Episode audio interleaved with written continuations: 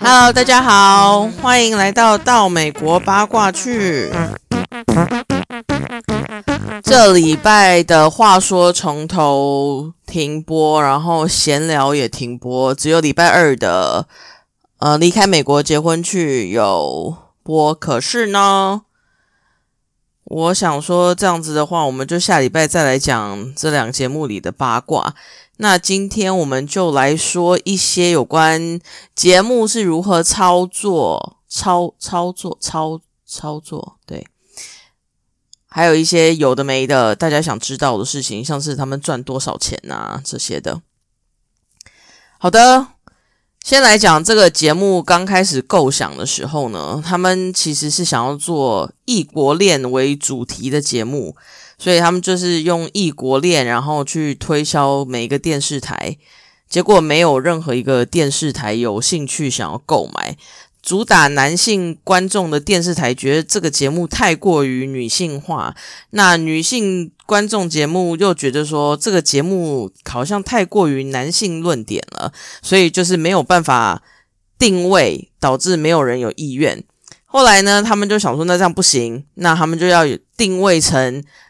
节目是跟拍男子，诶，美国男子，美国男子出国去会面不同的异国女性这样子，然后他们又拿了这个新的企划再去跟电视台讲，结果还是没有人想要买，所以他们又再度做了功课，然后这时候呢，得知有 K one 签证这种东西，除了 K one 签证呢，他们也做功课，发觉说，哦。原来这个签证是要九十天内的呃期限内结婚，这样对方才可以申请绿卡、申请身份待在美国。他们觉得这个非常有趣，于是就研发出我们现在看到这个到美国结婚去。但是呢，他们拿了这个计划书，然后去跟电视台再一次的请他们看试看待啊，结果还是没有任何人有兴趣。就在他们非常苦恼、打算要放弃的时候呢，他们透过关系找到了 TLC 内部的人。结果那个人完全不知道他们之前已经有来 pitch 过了。那个人一看了之后，就决定说：“好，我们要买。”结果果然是做了正确的决定，因为这个节目现在是美国收视率最高的真人实境秀。至于如何选角呢？他们会透过各种的管道，假如说像是 Facebook 上面有很多不同的群组嘛，那就是会有异国恋的群组，也会有询问美签呃办理步骤的群组，他们就到这些群组上面呢去发出公告说，哦，我们要拍到美国结婚去，那有兴趣的情侣请来面试。不然他们也常会在 Instagram 上面贴广告，请大家去面试。所以这个这个选角是其实是让呃路人们他们自己去投履历表，然后去报名的。报名后呢，他们就会先初步的听一下你的故事嘛。如果你的故事非常无聊，那当然马上刷就被刷下来啦。但是如果呢，你的背景跟你的故事非常有趣的话，那你就很有可能被选上。那他们先中意的队伍，他们会先做深入的背景调查。所以其实像是那个 Jenny 阿妈跟 Sumit，然后说 Sumit 突然冲出来说啊，其实我是已经已婚身份这个。那时候就有谣言说这应该是设计好的，因为 TLC 有做背景调查的话，不可能会不知道他其实是已婚的。因为大家想，如果说他们今天都没有做背景调查的话，然后结果到时候拍了节目出了什么乱子，谁要负责？他们不可能丢一个无法控制的情况呈现在电视上，所以他们一定都是会做了背景的查询之后，确认他们一切都掌握在手中，他们才会。播出来，不然风险太大了。好，呃，所以节目上呢，我们看到很多人都有很多前科的历史，这就是为什么他们都会选这些人，因为这些人一定会造成争议。像是去巴西游泳，带着保险套，哎，不是保险套，老二保护套去游泳的那个 Paul 呢，他就是有纵火前科嘛，还有威胁女友，还有类似恐怖情人的一些前科累累的东西。跟我们现在看到的奶头刺青哥 Joffrey，他也是除了呃贩毒的前科之外，他现在又有家暴这样子。还有，其实像是 Libby，Libby 就是 Libby 跟 Andre 的那个 Libby，Libby 一家人其实都有犯罪背景，不是吸毒被抓，就是酒驾被抓，不然就是驾照吊销了，但仍然开车被抓，诸如此类这些。所以其实节目上非常多人，他们都是有前科背景的，选这些人上，然后等到这些人的背景故事被观众发掘的时候，又有一波讨论的热度，节目也趁机炒作一番。好，除了前科犯之外呢，他们还很喜欢找已之前已经有上过节目的人，比较熟悉实境秀运作的人来上节目，像是哭包 Darcy，他以前跟他的妹妹 Stacy 两个人有过自己的实境秀，是跟拍他们两个双胞胎生活的，好像只有一季就结束了。然后像是 Molly、Molly 跟 Cynthia，就是大家最喜欢的那那一组。他们之前的实境秀有两季，是有关他们开的那一家内衣店的。然后好像那时候节目名称叫《内衣天后》还是什么的。呃，这边爆料一下，就是 Molly 其实也有酒驾被抓过，所以他也是有前科在身上的。除了这两组之外呢，还有像 Angela 阿妈，她之前也是电视节目上的常客，因为她带着她的女儿上美国版类似像分手擂台的那种节目，要找寻女儿孩子的爸爸到底是谁。这个女儿不是我们现在在节目上看到那个女儿，是另外一个之前因为猥亵未成年而坐牢，然后。大概两个月前才放出来的另外一个女儿，所以我们没有在电视上看过她，因为她那时候被拍的时候她在坐牢，所以就是这两种人他们会特别喜欢，然后特别选上节目，因为一种就是有热度可以炒，另外一种就是已经熟悉实境秀运作方式的。另外呢，因为这是主打实境秀嘛，所以他们其实。跟拍的时间很长，像是你要跟拍他从申请签证开始到他们拿到签证再结婚，这其实就是三个月的时间。所以他们其实就跟拍这三个月的时间。然后呢，因为他们要拍每一天的画面，所以他们一天跟拍十二小时。中间还有包含像他们坐下来接受访问那些片段的时数也包含在里面，所以一天等于十二个小时都被摄影机环绕着，然后一直拍你的一举一动。多数的对偶呢，他们其实上了这节目之后还持续有在一起。这边指的是到美国结婚去主轴的这个节目哦，就是真的拿签证要结婚的。那几组不是说像话说从头那种乱七八糟什么，像我们现在看到 Ed 跟 Rosemary 那些那种不算。他现在讲的是真的拿签证要结婚，就是认真，不是来打知名度的那些人。我找资料，二零一九年的时候，他们有说他们二十他们跟拍的二十五组队友里面，只有三组是离婚的，其他都还在一起。大家一定会很纳闷，说：“可是有些人明明看起来就相处的非常不好啊，怎么还会在一起？”巴拉巴拉巴，那就是因为这个是节目故意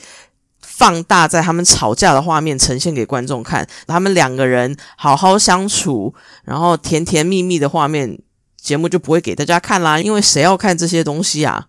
大家就是要看 drama 够咸湿的那一种。这个节目呢，有被告过一次。如果你们是很早期就有看的观众了，那你应该记得，应呃第三季吧，他是一个六十岁的阿伯，他叫 Mark，然后跟一个十九岁的菲律宾女子 Niki 呃，在节目里呢，Mark 呈现出的面貌都不太好，像是他强迫 Niki 一定要放弃签离婚呃婚前协议书，然后又不带他去买东西，只愿意给他。他自己女儿穿过的衣服，诸如此类的。这个节目播完之后，Mark 他就告节目乱剪辑，造成他的形象受损。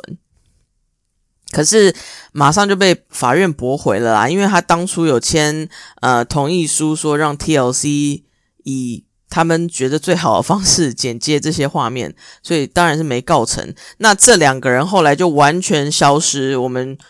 大家怎么找资料都找不到，他们也没有在任何社交平台上，就完全消失，不知道现在过的到底是如何的生活。之前环保署的那个 Ashley。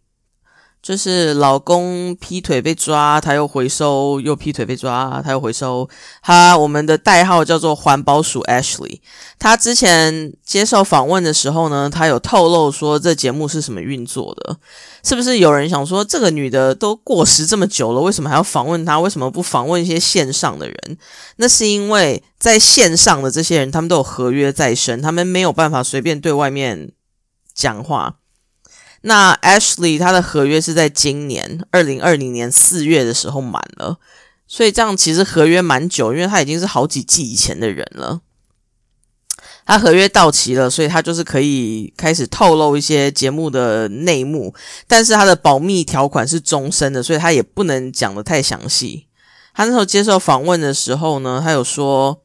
他跟 J 当初是在 Facebook 申请未婚妻签证群组里面被节目看中，然后节目跟他联络，看他们愿不愿意来上。他有说他有孩子，但他的孩子不可以在节目里出现。结果制作单位那时候说：“哦，这样子的话可能有点麻烦，所以他们就放弃了。”就过两三周之后，他又接到节目的电话，说好，那他们保证不会拍到孩子，所以他才答应说要上。那他总共是上了两季嘛，他第一次被跟拍了九个月，然后他说当时制作单位是跟他说，哦，我们只是会在默默的拍你一些日常生活的画面啊，所以你就都不要在意我们，就你就做你自己的事情。结果开拍之后完全不是这么一回事，因为工作人员就是会常常提点他说：“哎，我觉得你这一段吵架呢，你们可以多着重在哪一些 topic 上面。那吵的时候呢，你们可以肢体动作大一点，或是你们可以在哪一个点上面再延续继续吵这样。”或者是他会说哦，我觉得你们等一下讲话讲一讲，可以故意讲到什么话题，然后来营造那个气氛、那个紧张的氛围，这样这样子的话效果会比较好。所以他那时候就说，他其实他们两个人就是有一点像是傀儡一样，拍一拍就要看着工作人员给他们的指令，然后故意讲一些比较辛辣的话题。那第二季呢？因为他跟 J 就闹翻了，所以只拍摄了两个月，他们就结束跟拍了。他说，其实第一季拍完之后，他有出来说：“天哪，没想到节目剪辑成这个样子，就是很多事情都已经非真相了。”那那时候就很多网友说：“那你在这边靠腰什么啊？因为你还上了两季，那你明明就知道第一季是这样的话，你干嘛还要来上第二季啊？”他有解释说，其实。制作单位在第一季还没播出，就只是跟拍拍完，根本都还没后置，他们都还没看完看到的时候，他们就马上又跟他们签了第二季的约。然后他们那时候傻傻觉得说，哦，播出的内容应该就是会照我们真实生活被拍的那样子播出，所以他们也不疑有他，就签约了。就没想到后来看到播出的画面之后，才傻眼，说怎么会被剪成这个样子？所以后来 Ashley 其实跟节目。有闹得不太愉快。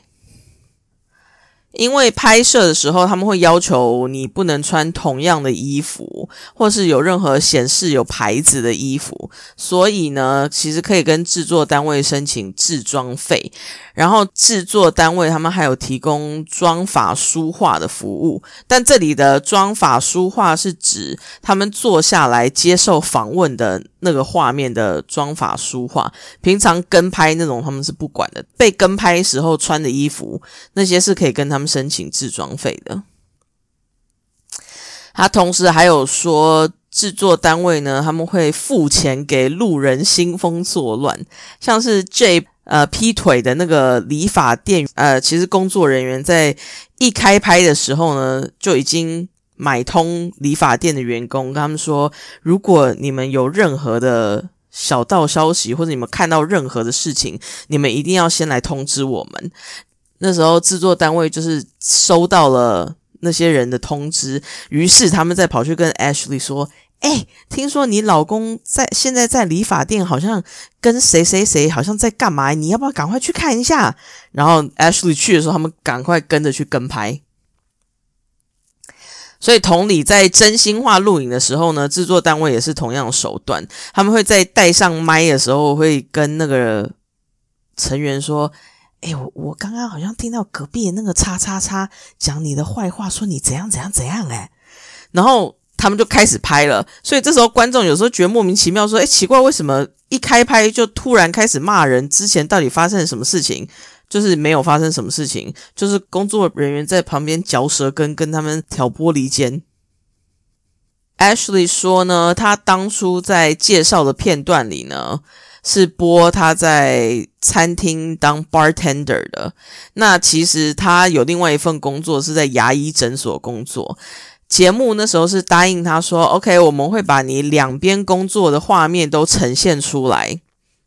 结果没想到最后节目只有播他在当 bartender，就是一副傻妹、金发傻妹，然后大奶，穿的很暴露，在那边调酒的样子。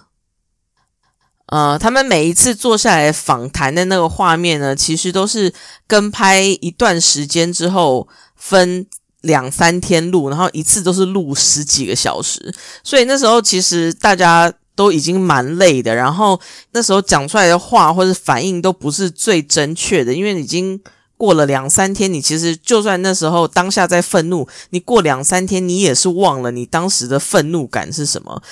但是呢，为了要达到节目效果，因为我们现在看的不是，假如说他们吵架完呢，就会接那个成员接受访问的画面嘛，所以他说，为了要呈现到那个效果呢，制作单位会加油添醋，让他们回想当时的情境。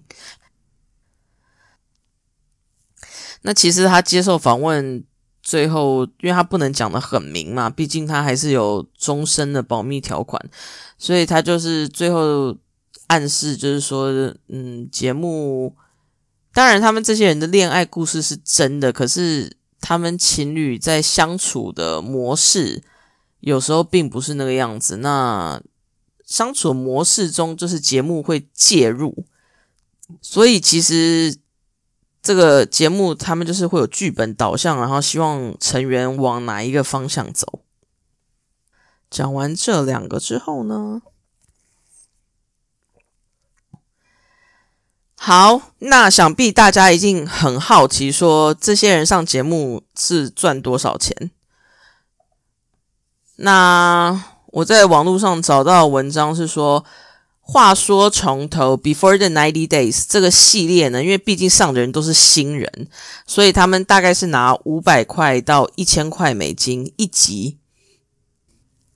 那这里的一集不是说哦，你被跟拍多少个时间这样算一集，而是说到最后剪辑的时候，你有被剪进多少集里面，在电视上播出总共有多少集，这样子的方式才算一集。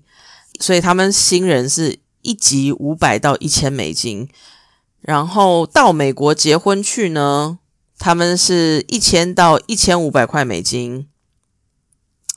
婚后篇，因为就是比较新的节目，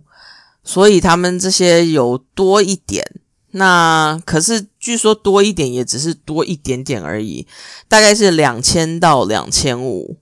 可是因为这个节目现在这么红，之后台湾会播出，会看到 Larissa 跟 Colt 这些人那一集，据说里面的人有拿到七千五百块美金左右，因为他们已经算是。红人了，所以那一那一集开始好像有拿到七千五百块，上真心话是两千五百块美金，然后成员每一个都一定要上真心话，除非说今天是节目把你开除了，说你不用来，你才可以不要上。不然你一刚开始答应要上节目的时候，你签约就会有一条就是写你一定要来上真心话。好，这个是两千五百块美金。那这个机票是 TLC 出的，像是其他人讲说你刚开始像是 Devon 跟 Jihum 他。Devon 飞到韩国去找 Jihum，这个机票都是他们成员自己要出，TLC 不会介入。那我刚刚上述讲的这些酬劳呢，他们都只有付给美国籍的那一些成员，因为另外一半多数都没有工作证，所以他们根本其实不能执行。如果你拿薪水的话，就代表是非法打工。只有离开美国结婚去的成员是两边都有钱可以拿，因为他们就是已经离开美国去拍，那就是两边都要给钱。那大家听了一定想说：“天哪，也赚太多了吧？一千块美金，两千块美金。”但其实非常的少，因为你要想，他是被跟拍。一天十二个小时被跟拍，然后被跟拍长期的时间，而且也不是说我连续被跟拍一个月我就可以赚多少，而是要看你到时候后置剪辑成几集之后才可以拿到钱。另外加上美国课税课的很重，所以这些钱其实蛮少的。还有一个很重要的点就是他们签的保密条款。其实他们那个条款真的是生意人条款，他们当然就是对自己很有利的。他们的条款其实会说：好，那你如何收到款项呢？就是我们刚开始会先给你一半的钱，他假如说先给你五千块美金好了。然后你另外一半呢？你当然就是看你之后上了几集嘛，那之后再给你钱。而且这个钱不是说节目一播完马上给你钱，而是要在节目最后一集播出后的九个月内，如果你都没有违反保密条款的话呢，才会把这个酬劳给你。那保密条款就是包含了我之前讲的。你不能接受其他媒体的访问，你也不能公开讲这个节目内容怎么样怎么样，你也不能在节目还没播完的时候爆雷，或是说哦，其实，在节目还没播完的时候，我们俩就已经分手，或是怎么样的，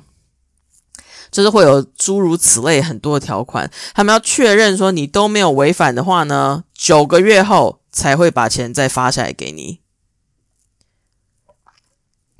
所以那时候，Daniel，诶，他叫 Dan Daniel，Daniel，对，就是中另外一半中东人，然后婚礼上不能跟他接吻的那位，他后来其实非常的潦倒，因为他自己赚的也不多，然后节目拍的钱也，嗯，也不多，然后也没有还没播下来给他，所以他其实后来还在网络上开启了。募款活动，希望大家可以捐钱给他，让他渡过难关。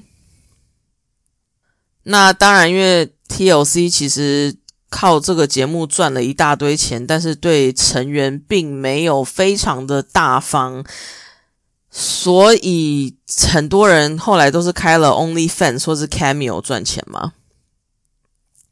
那为什么我说他们其实对成员？到美国结婚去的成员没有很大方，是因为像其他实境节目秀，呃，十九个孩子不嫌多，不知道大家有没有看过？就他们是一群摩门教徒，然后不能避孕，所以爸妈就一直疯狂的生，然后生了十九个孩子。这个节目一集是赚两万五到四万块美金，那像是六千金那个节目，他们差不多也都是三万左右或四万这个价钱，所以相较之下。到美国结婚去的成员一集赚个五百一千，真的是比较起来，真的是让人很心酸呐。好，那像节目里有很多那种客串的角色啊，就是谁谁谁的朋友啊，那种他们都是没有酬劳的。像是当时有帮助泰国安妮跟大卫的那个好朋友 Chris 跟他太太呢，他们后来有拍 YouTube 影片，说他们拍摄期间是完全无酬，然后节目只有请他们吃一顿晚餐，说啊谢谢你们上节目啊这样子，跟让他们报账，因为拍摄期间在家里造成的脏乱的清洁费而已。但因为他们那是比较早期的，现在后期的，据说亲朋好友上节目。拍一整天的话呢，是有两百五十块美金。但是因为这个网络上的说法不太一不太一致，所以也不知道到底是有没有知心啦。那如果说钱这么少，然后又要被网络上的人酸言酸语的话，大家为什么还要上？那当然就是因为现在的效益很大嘛，就是你只要开 Cameo 啊或者 OnlyFans 都轻松赚钱，像是那个 Stephanie，我之前有讲过，他也就是轻松赚钱，然后 Erica 他们也都开 OnlyFans。当然，还有一些莫名其妙的叶配啦，像是 Larissa，不知道大家知不知道，她最近已经整形到已经变成生化人，奶大如球，然后嘴巴封成像唐老鸭一样那样子。她其实刚开始整形的时候，一些微整形那些其实都是叶配的赞助。然后还有像是傻子尼寇，他有一直在宣传一个减肥茶。就是虽然说没有看到任何成效，那些其实也都是业配啊。好的，讲完成员们的酬劳之后，最后一个我来讲一下枕边闲聊是怎么录的。枕边闲聊呢，基本上他们成员就是这一季的这一季的枕边闲聊成员，他们每一集都要穿一样的衣服，那目的就是为了让 TLC 方便剪辑。因为有时候他们必须要重新录制某些片段，有时候可能收音有问题，他们回去检查才发现，这种时候他们就要重新录制某些片段，所以他们就要求成员都要穿同样的衣服，不然这样子你再回去重录的话，服装不一样会不协调。呃，接下来就是。虽然每次我们看闲聊的时候，成员看完都说啊，OK，晚安，我要去刷牙，然后睡觉了。但其实不是这样子的，他们录影的时间其实是从早录到晚，然后制作单位会把整个屋子用窗帘或是用布把光都遮住，营造出外面是夜晚的场景。所以也就是如此，有时候毕竟白天的时候，外面可能会有车子的声音啊，或是除草的声音啊，或者一些噪音，那这时候他们就必须要重录。所以其实并不是我们看到都是晚上这样子，成员们他们所看到的不是像我们一样完整一集，因为他们是集中这一整天把这一季的闲聊录完，所以他们没有办法真的花一小时看每一集，这样看下去会没完没了。他们看的是 TLC 想要他们做反应的片段，所以这就是为什么有时候我们看的时候觉得说天哪，这里超好笑，诶，但为什么成员？没有任何反应啊，就是因为他们没有看到这些片段。好，那制作单位呢？他们会提供布置，像是一些小枕头啦，然后灯饰啊，什么蜡烛啊，然后一些摆饰后面的画啊、花瓶啊那些这些道具，TLC 都会提供，因为他们毕竟他们去拍摄，他们就当然希望画面看起来干干净净、舒服嘛。那其实有些人家不是这么。装饰的不是这么的豪华，这些道具呢，平常拍完呢，就锁在一个箱子里，然后放在成员家中。那为什么会锁起来？是因为怕他们平常没有在拍的时候也拿出来用。那如果用了坏了，那就不好了，因为它就不联系了。接下来就是成员们他们在录影的时候，他们叫的外送餐费都是呃 TLC 会支出。那当然，如果是我的话，我一定叫到爆啊，每天每一餐都叫啊。除了泰国安妮跟大卫之外啦，因为泰国安妮她都是一直在桌上切水果啊，不然就是拌沙拉，不然就煮泰国火锅啊什么的。嗯，我们看到的大部分成员他们都是在自己家里录制的，像是泰国安妮他们那是自己家，然后 Lauren 跟 Alexi 他那也是自己家，Tin 跟 Veronica 那也都是自己家，那是 Veronica 的家。像其他人，如果家里空间不够，然后或是